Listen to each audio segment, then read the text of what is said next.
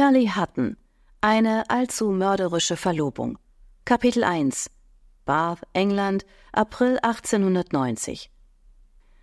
Lady Amy Lovell, die einzige Tochter des Marquis of Winchester, eilte gerade noch rechtzeitig zum Sonntagsgottesdienst die Stufen von St. Swithins empor, der alten, imposanten Kirche an der Paragonstraße im Stadtteil Walcott in Bath. Wie üblich kam sie zehn Minuten nach ihrer Tante Margaret an, die in ihrem ganzen Leben noch nie zu spät zum Gottesdienst gekommen war oder zu einem anderen Anlass. Ihre Tante rutschte auf der für ihre Familie reservierten Kirchenbank weiter, als Amy neben ihr hineinschlüpfte. Sie reichte ihr ein Gesangbuch und eine Bibel, begleitet von einem leichten Rollen ihrer warmen braunen Augen. Amy blickte sich in der Kirche um, die mit vertrauten Gesichtern gefüllt war. Dort saßen die Mrs. O'Neill, Miss Penelope und Miss Gertrude, die es sich zur Aufgabe gemacht hatten, dass alle von ihrer besonders großen Hingabe an die Kirche wussten. Wie gewohnt waren sie genau gleich gekleidet, von den geblümten Kleidern bis hin zu den blau-rosa Strohhüten.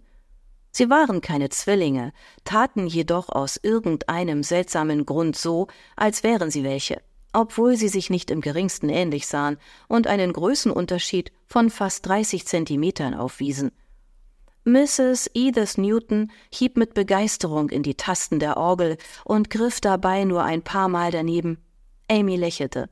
Die Frau war halb blind, aber niemand hatte das Herz, ihr zu sagen, dass es Zeit für den Ruhestand war. Also sangen sie einfach die Hälfte der Zeit falsch. Amys Herzschlag beruhigte sich langsam wieder nach dem Lauf zur Kirche, und sie legte die Hände in den Schoß, als der Pastor, Mr. Palmer, seine Sonntagspredigt begann. Trotz bester Absichten schweiften Amys Gedanken ab zu ihrem neuesten Roman. Wie bei ihrem alter Ego, dem berühmten Krimi-Autor E.D. Burton, drehten sich ihre Gedanken ständig um Mord und Verbrechen. Bei ihrer jüngsten Geschichte steckte sie gerade aufgrund der letzten falschen Fährte, die sie eingebaut hatte, fest. Sie benötigte dringend etwas Anleitung und wusste auch genau, welches Fachbuch ihr weiterhelfen würde, aber sie hatte nirgendwo in ganz Bath ein Exemplar finden können. Nicht einmal in London, als sie extra dorthin gefahren war, um nach dem Wälzer zu suchen. Mr. Palmer beendete seine Predigt und Amy merkte, dass sie die ganze Zeit über ihre Geschichte nachgegrübelt und kein einziges Wort gehört hatte. Sie entschuldigte sich rasch bei Gott, als alle aufstanden und die letzte Hymne sangen. Gütiger Himmel, Amy, ist dir bewusst, dass du zwei verschiedene Schuhe trägst? Tante Margaret wies auf Amys Füße, nachdem die letzte Note verklungen war. Ja, ich weiß, Tante, aber eigentlich sind es die gleichen Schuhe, nur in einer anderen Farbe. Ich habe sie absichtlich so gekauft, für den Fall, dass so etwas geschieht. Das was geschieht? Tante Margaret lächelte und nickte dem Pastor zu, als sie aus der Kirche und die Treppe hinuntergingen. Dass ich nur einen Schuh finde, wenn es Zeit ist, das Haus zu verlassen. Sie versuchte durchaus organisierter zu sein und hatte schon oft darüber nachgedacht, jemanden einzustellen, der ihr dabei half, den Überblick über, nun ja, sich selbst zu behalten. Doch seit ihre letzte Zofe sie im vorigen Jahr verlassen hatte, um zu heiraten, schien Amy nie die Zeit für Einstellungsgespräche mit neuen Bewerberinnen zu finden. Tante Margaret, die jüngere Schwester von Amys Vater, hatte sie praktisch großgezogen, nachdem Lady Winchester an einem Fieber gestorben war, als Amy zehn Jahre alt war. Tante Margaret war damals erst in Amys jetzigem Alter, also 25 gewesen, als sie ihre Rolle als Ersatzmutter angetreten hatte. Und so sehr sie sich auch liebten, Amy und Tante Margaret hätten unterschiedlicher nicht sein können. Ihre Tante war gärtenschlank und überdurchschnittlich groß für eine Frau, hatte aber dennoch reizende Gesichtszüge, glattes braunes Haar und einen Gang, durch den sie eher zu gleiten schien als zu gehen. Amy hingegen war unterdurchschnittlich groß, und auch wenn sie nicht direkt mollig war, besaß sie definitiv genug Kurven, um ihre Kleider auszufüllen. Ihre ständig zerzausten, kastanienbraunen Locken und ihre haselnussbraunen Augen hatte sie von ihrer schottischen Mutter geerbt, ebenso wie die blassen Sommersprossen auf ihren Wangen. Amy war die hingebungsvolle Besitzerin eines kläffenden, flauschigen weißen Zwergspitzes ohne Schwanz, aber mit der Neigung, Hausschuhe im ganzen Haus zu verstecken. Tante Margaret dagegen hatte einen 30 Jahre alten Kakadu, der Shakespeare zitierte. Dennoch genossen die beiden Frauen ein harmonisches Zusammenleben im Winchester Townhouse in der vornehmen Westgate Street in Bath. Amy atmete tief die frische Luft ein, als sie im strahlenden Sonnenschein Arm in Arm zum Mittagessen in der Friendship Hall schlenderten und unterwegs andere Kirchgänger begrüßten. Der erste Sonntag jeden Monats war der Gesellschaftssonntag, an dem die Mitglieder der Kirche eine gemeinsame Mahlzeit genossen, zu der jede Frau etwas beigetragen hatte. Wenn du eine Art Zeitplan aufstellen würdest, wenn du an einem neuen Buch arbeitest, würde es dir gewiss helfen, dein Leben besser in den Griff zu bekommen. So viele Stunden schreibst du, so viele Stunden machst du etwas anderes. Tante Margaret blickte vielsagend auf Amys Schuhe. Zum Beispiel, dich um dich selbst zu kümmern. Guten Morgen, meine Damen. Viscount Worthington, ein langjähriger Freund und Mitglied desselben Krimi-Buchclubs, gesellte sich zu ihnen und zog zur Begrüßung seinen Hut.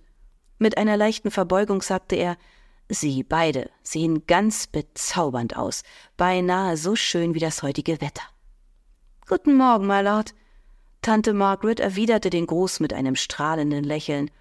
Seine Lordschaft war schon immer ein Liebling ihrer Tante gewesen, Mehr als einmal hatte sie Amy einen kleinen oder auch nicht so kleinen Schubs hin zu Lord Wethington gegeben, der seinen Freunden besser bekannt war als William.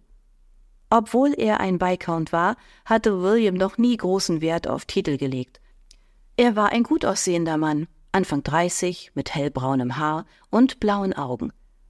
Dank seines immerwährenden Lächelns erfreute er sich in ihrem Freundeskreis großer Beliebtheit besonders bei den Damen, an denen er jedoch kein großes Interesse zeigte.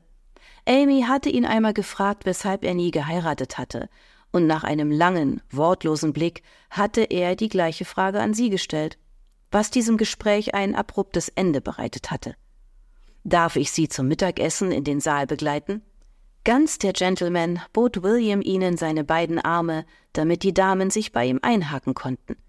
Amy konnte nicht umhin, ihn mit ihrem Verlobten Mr. St. Vincent zu vergleichen. Nicht, dass St. Vincent nicht auch den Gentleman gespielt hätte, aber seine Handlungen schienen immer mehr darauf gerichtet zu sein, die Menschen um ihn herum zu beeindrucken. Sie verdrängte ihn, und dieses noch zu lösende Problem aus ihren Gedanken, damit würde sie sich später befassen. Der Saal füllte sich schnell, und schon bald war er mit Lachen und plaudernden Stimmen erfüllt. William rückte Tante Margaret den Stuhl zurecht und anschließend auch Amy. Haben Sie eine Stunde in Scharlachrot schon zu Ende gelesen? Er setzte sich neben Amy und wandte sich ihr zu. Mir ist an der Geschichte etwas ziemlich Interessantes aufgefallen. Sowohl sie als auch William waren langjährige Mitglieder des Krimi-Buchclubs von Bath. Die Gruppe traf sich jeden Donnerstag, um diverse Kriminalromane zu besprechen, Aktuell lasen sie Arthur Conan Doyles Geschichte über den Detective Sherlock Holmes. Ich bin noch nicht ganz fertig damit. Was haben Sie denn Interessantes daran entdeckt? William nickte dem jungen Mädchen, das zwei Gläser Limonade vor ihnen abstellte, dankend zu. Ich werde meine Entdeckung doch nicht schon vor dem Treffen enthüllen. Ich möchte wissen, ob Ihnen dasselbe auffällt wie mir. Meine Güte, woher soll ich denn wissen, ob mir dasselbe aufgefallen ist wie Ihnen, wenn Sie mir nicht sagen, was Ihnen aufgefallen ist? Sie bedienten sich von den großen Servierplatten, die auf jedem Tisch platziert worden waren. Heute standen verschiedene Salate zur Auswahl, sowie Schinken, Huhn und Roastbeef. Da weder Amy noch Tante Margaret besonders versiert waren in der Küche, hatten sie warme Brötchen und Süßgebäck beigesteuert, die ihre Köchin zubereitet hatte. Amy sah mit knurrendem Magen auf ihren Teller, während sie über Williams Frage nachdachte. Sie wissen ganz genau, dass ich es hasse, wenn Sie mit derartigen Anspielungen um sich werfen, und das machen Sie die ganze Zeit. Sie legte die Hand auf ihren Bauch, in der Hoffnung, das beschämende Geräusch zu ersticken.